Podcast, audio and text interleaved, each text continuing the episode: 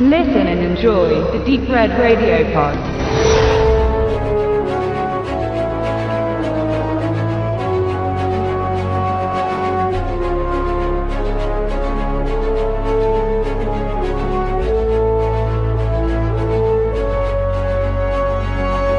Es darf wieder gezaubert werden und das im großen Stil. Als 2013 der Film Now You See Me, aka Die Unfassbaren, in die Kinos kam, rechnete man eher mit einem kleinen Mainstream-Produkt unter vielen, das für sein Geld machen würde, aber letztlich nicht der große Wurf wird. Das belegten auch die Kritiken, welche allesamt in dem Treiben zwar ein solides, aber alles in allem nicht wirklich innovatives Filmprodukt sahen. Doch so kann man sich täuschen. Die Unfassbaren, in dem eine Gruppe von talentierten Magiern eine Bank ausraubt, wurde zum Überraschungshit und spielte bei einem Budget von 75 Millionen Dollar satte 351 Millionen wieder ein. Klar also, dass die Herrschaften nun zum zweiten Mal ihre Künste unter Beweis stellen sollten. Herausgekommen ist dabei ein genauso solides als auch eher innovationsloses Produkt wie Teil 1. Now You See Me 2 setzt da an, wo Teil 1 aufhört. Thaddeus Bradley sitzt im Knast und die Magier führen ihre Shows weiter.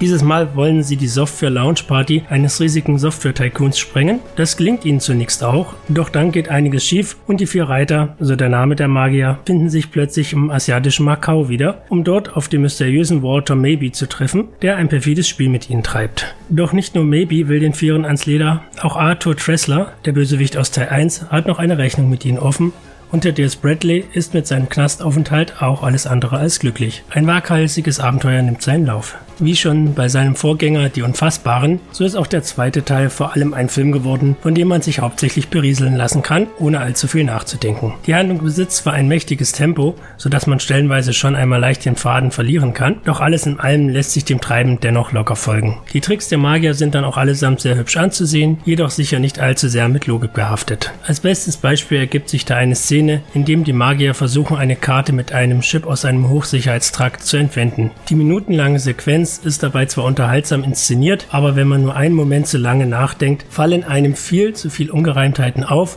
und das teils äußerst hochtrabende Hin und Her wird auf Dauer schlichtweg ermüdend. Zumal man sich immer wieder fragt, wie die Zauberer stellenweise ihre Tricks in solch einer Windeseile vorbereiten konnten. Klar, letztendlich verrät ein Zauberer seine Tricks nie, dennoch wirken so manche Stellen einfach zu stark an den Haaren herbeigezogen. Zum Beispiel, wenn einer der Zauberer im Park mal eben eine riesige Anlage installiert hat, mit der er die Illusion erschaffen kann, dass fallender Regen plötzlich die Richtung ändert. Sowieso werden viele Tricks zwar durchaus erklärt, nur erscheinen die Erklärungen eben nicht selten schlichtweg blödsinnig. In puncto Action geht es dagegen, wie schon erwähnt, recht rasant zur Sache und der visuelle Stil des Films sorgt für Eye Candy. Zudem ist auch der Witz im Film immer wieder passend gewählt, sodass man eigentlich nie die Sorge hat, dass sich das Treiben irgendwann einmal zu ernst nehmen könnte. Und dies fällt dann doch ganz positiv ins Gesamtbild. Genauso wie die Darsteller, die wohl auch der eigentliche Grund für den Erfolg des Franchise sind. Jesse Eisenberg und Woody Harrison sind ja schon seit Zombieland gute Partner, doch auch Dave Franco und die neu hinzugekommene Lizzie Kaplan, welche für die ausgeschiedene Isla Fischer einspringt, machen ihre Sache gut. Dazu wieder Mark Ruffalo, Morgan Freeman und Sir Michael Caine, die ebenfalls sichtlich Spaß an ihren Rollen hatten. Und dass Daniel Radcliffe mal wieder einen Zauberer spielt, ist vielleicht alles andere als einfallsreich, aber irgendwie passt es doch, dass er mal den Bösewicht auf der anderen Seite des Zauberstabs spielt. Unterm Strich ist Now You See Me 2 somit genauso einfach gestrickte Filmkost wie schon sein Vorgänger. Nichts Neues, nichts wirklich Wichtiges und schon gar nichts, was lange nachwirkt. Aber letztlich eben doch etwas, das einen für 120 Minuten ganz passabel unterhält und einem den Kinoabend mit temporeicher Kost verschönert.